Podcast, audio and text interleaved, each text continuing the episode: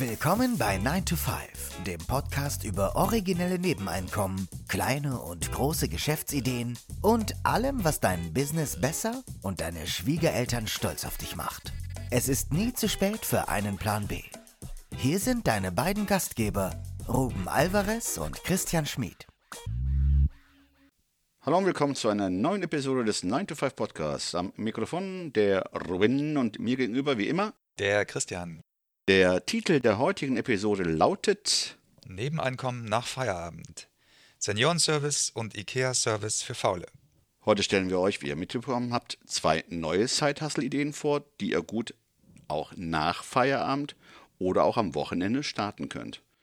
Fangen wir direkt mit äh, der ersten Idee an. Und äh, das betrifft äh, die Senioren in unserer Gesellschaft. Die immer mehr werden. Das stimmt. Das ist eine nicht ähm, wegzuwischende Tatsache. Genau. Wie wollen wir es denn jetzt mal förmlich ausdrücken? Die Altersstruktur unserer Gesellschaft bewegt sich in eine eindeutige Richtung. Unsere Gesellschaft wird immer älter. Viele Familien leben aber zersplittert über Deutschland oder auch die ganze Welt verteilt.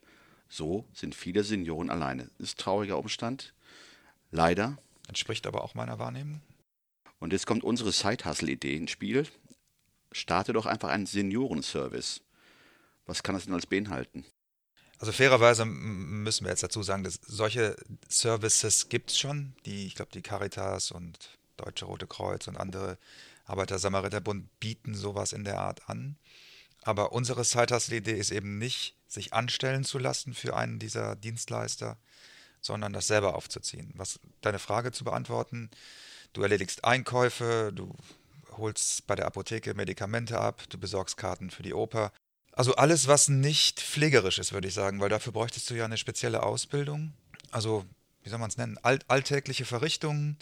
Kannst natürlich auch weitergehen und sagen, du machst ein bisschen soziale Arbeit, setzt dich mit den Menschen hin, trinkst einen Kaffee und unterhältst dich, spielst Karten, solche Sachen. Bei der ähm, Gelegenheit äh, in Frankreich wird dieser Service bereits von der Post, äh, ich weiß nicht, wie heißt die Post? La Frank- Poste. La Poste. Die bieten diesen Service in der Tat an. Den kannst du auch zubuchen, wie als würdest du Postmarken kaufen. Und ähm, äh, Postboten ähm, besuchen dann ältere, Ernsthaft? alleinstehende Leute. Hier ist ihre Post und ich äh, Äh, setze mich noch für eine ich Stunde schaue nach dem, ist alles okay, kann ich irgendwie helfen? Das ist natürlich clever, weil die, die, das Vertrauen gegenüber Postbeamten heute vielleicht nicht mehr so, aber traditionell natürlich sehr hoch ist und die Leute ja sozusagen schon einen hohen Vertrauensstatus per se haben. Ne? An sich kennt man ja den Postboten. Ich meine, ich kenne meine Postbotin auch, die regelmäßig bei uns äh, die Post zustellt. Und die Idee fand ich insofern interessant, weil gerade mal. Genial. Ja, Genial, très genial. La idée, c'est génial.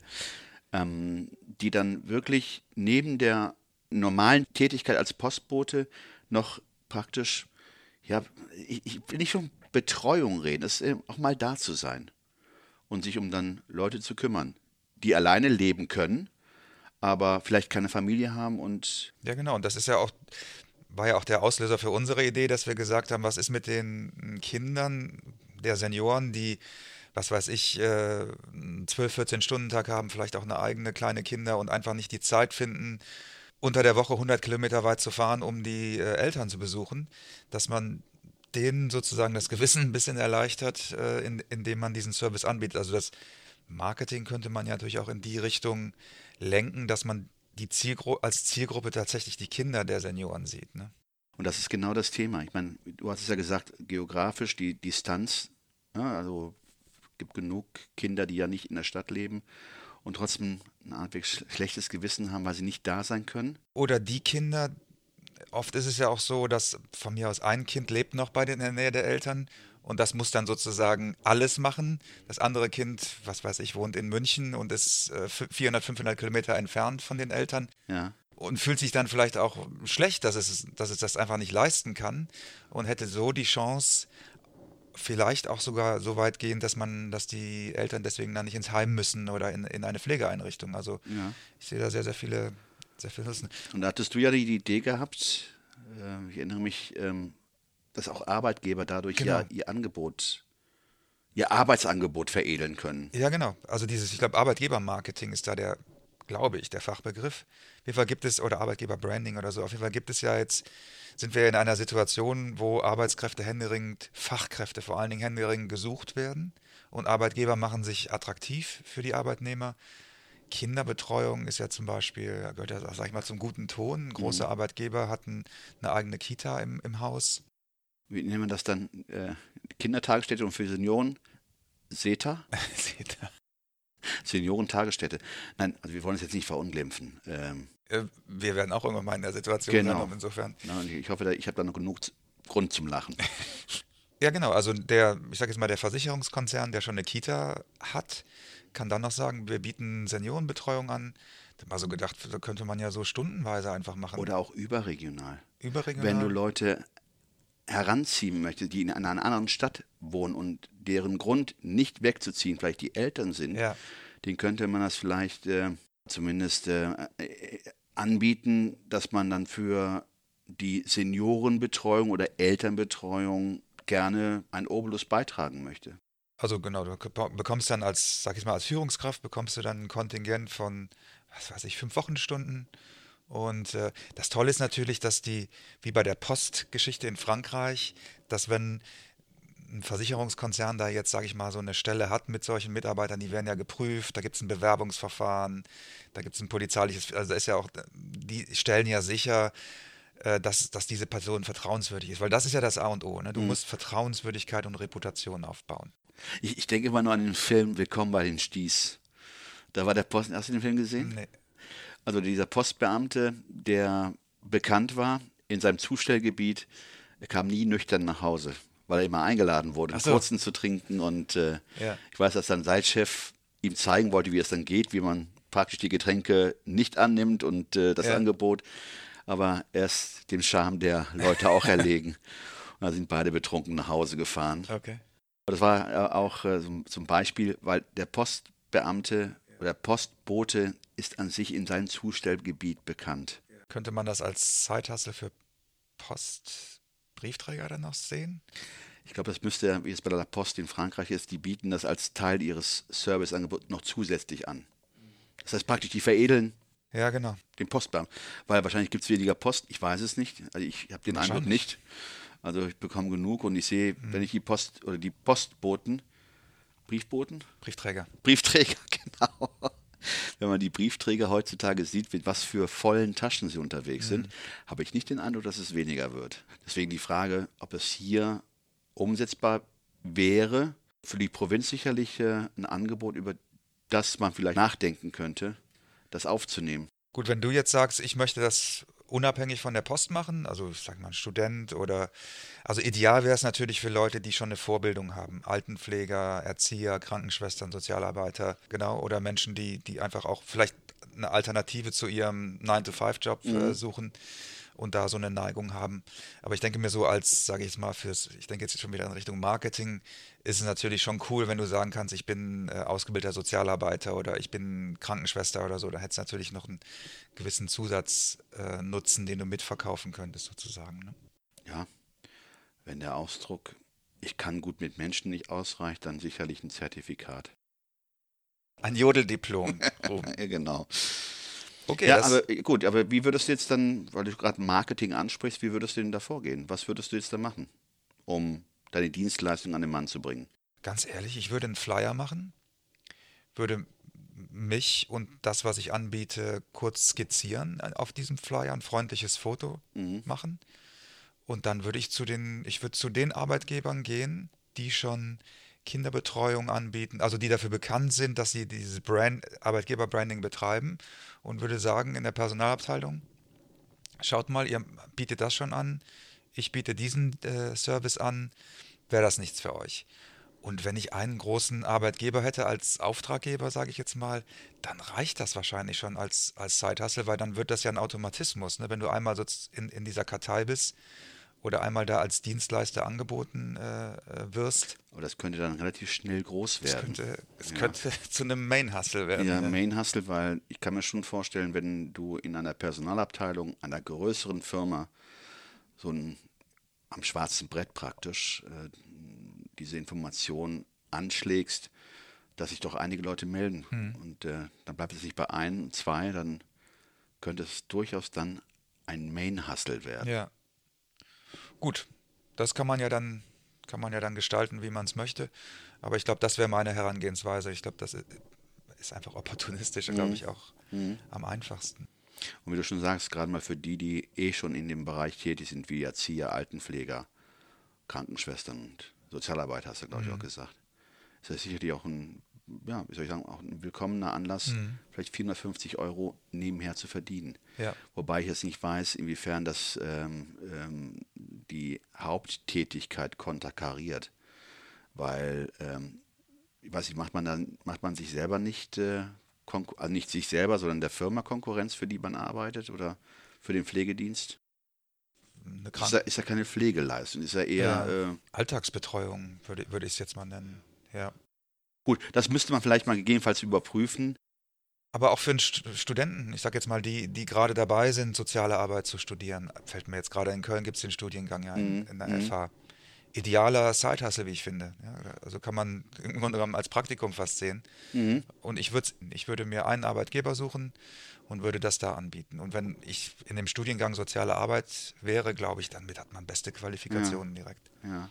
Und wenn man dann auch noch freundlich und äh, ja, sympathisch rüberkommt, das wäre wahrscheinlich sowieso die Grundvoraussetzung. Ne? Und wenn man dann Akquise betreibt, Eigenakquise, könnte man sich vielleicht mal mit dem Postbeamten Ja. kurz schließen oder mal austauschen, um fragen, wo vielleicht ein Bedarf besteht. Stimmt, ja.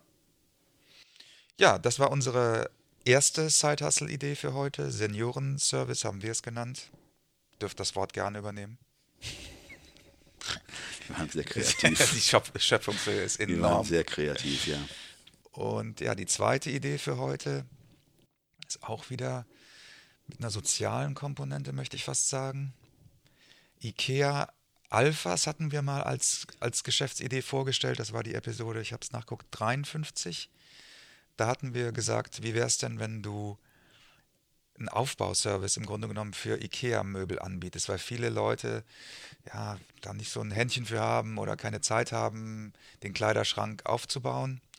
Ich weiß, dass IKEA das mittlerweile auch anbietet. Die haben es früher über Hermes, Hermes oder einen dieser Dienstleister angeboten. Ich habe es mal in Anspruch genommen, es war eine Katastrophe. Gut, aber diese neue Idee, die wir jetzt heute vorstellen möchten, die, da ist die Zielgruppe Menschen, die zum Beispiel auf dem Land leben, die nicht in der Nähe eines IKEA leben, wieder Senioren, die vielleicht auch nicht mehr so körperlich nicht mehr so in der Lage sind, ähm, ja, das selber zu organisieren. Oder auch einfach Leute, die zwei linke Hände haben und die sagen, äh, nee, da habe ich. Oder einfach nur zu bequem sind. Ja, genau. Ja. Wir wissen ja, was es heißt, bei Ikea was zu kaufen. Und äh, wenn es etwas komplexer ist, dann äh, kann man schon schier verzweifeln beim Aufbau. Und viele Leute wollen das einfach verhindern. Und Ja. sagen, nee, ich suche jemanden, der es für mich macht. Du hast ja auch im Vorgespräch gesagt, Opportunitätskosten. Ja. Wenn natürlich jemand, sage ich jetzt mal, 500 bis 1000 Euro am Tag verdient, für den wäre es eigentlich auch Blödsinn, den Tag bei Ikea zu verbringen. Und der sagt dann, Oder auch mit dem Aufbau zu verbringen. Genau, Ja. genau. Also das wäre so die Zielgruppe.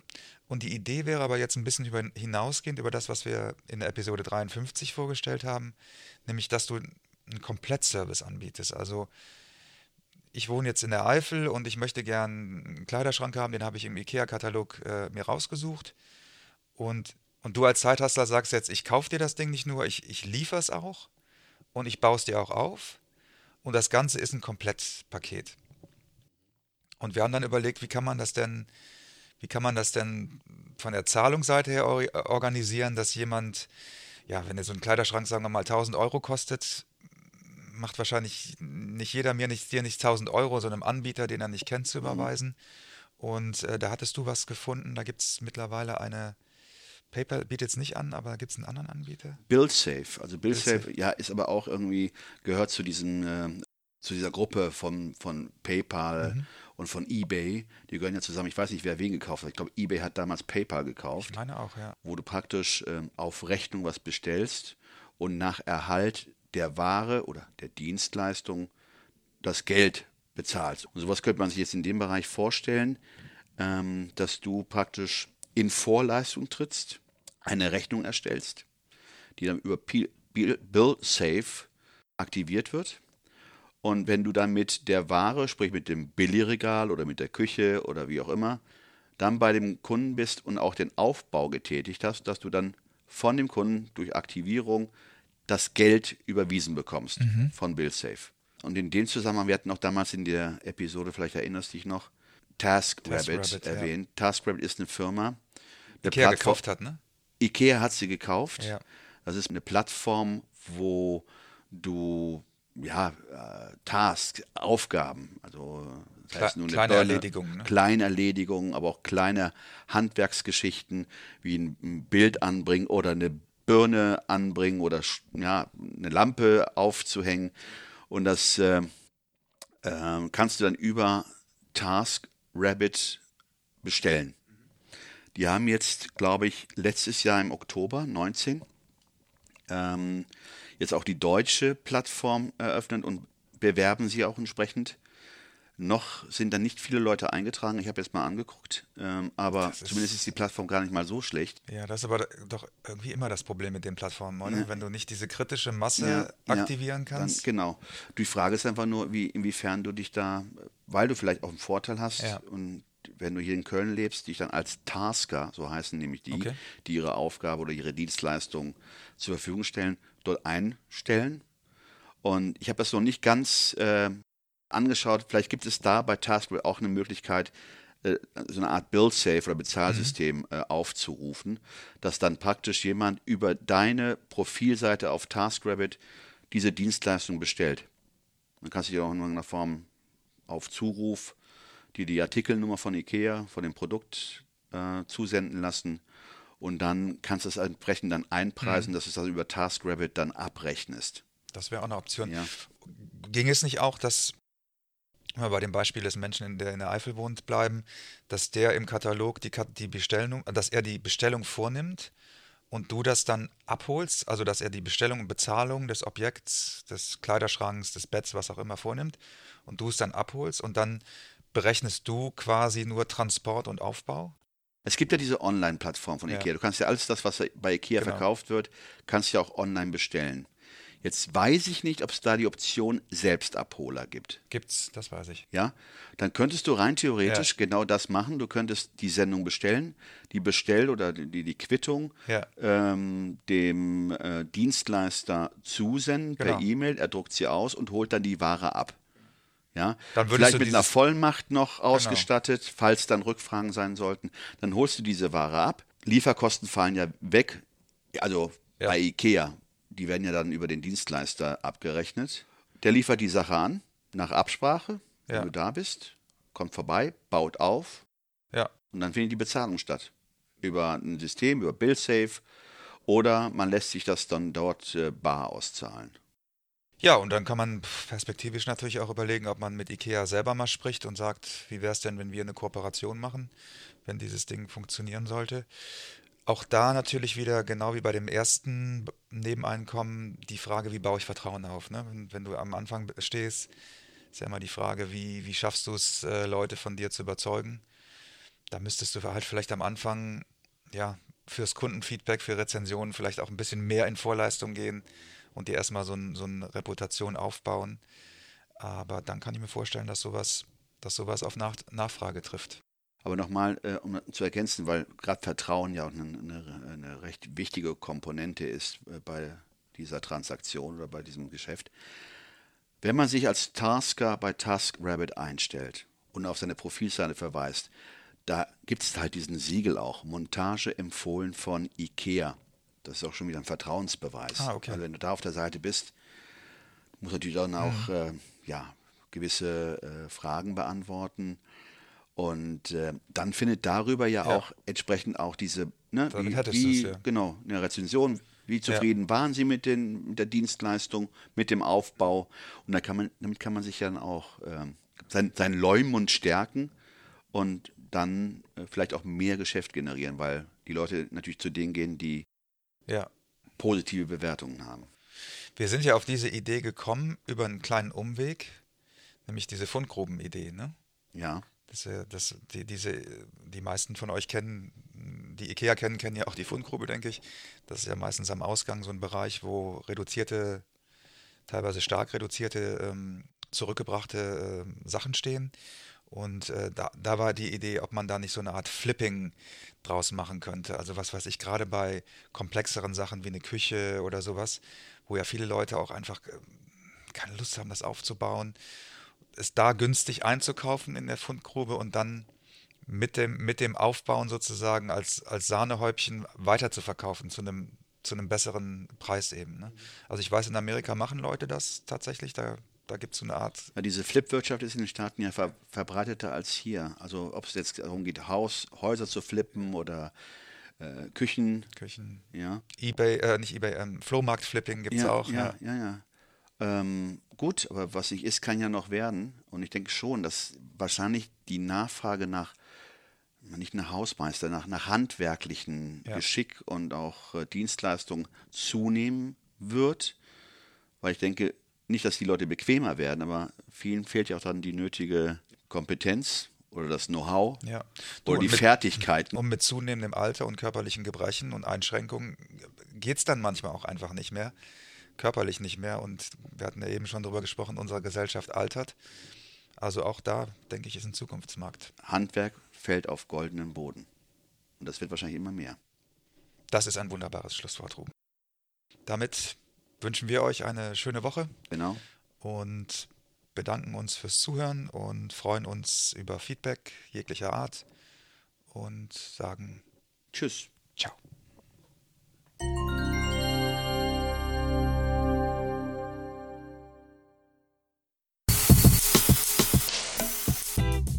Das war 9 to 5, der Podcast von Christian und Ruben. Alle in der Episode erwähnten Links findet ihr in den Shownotes auf 9to5.de.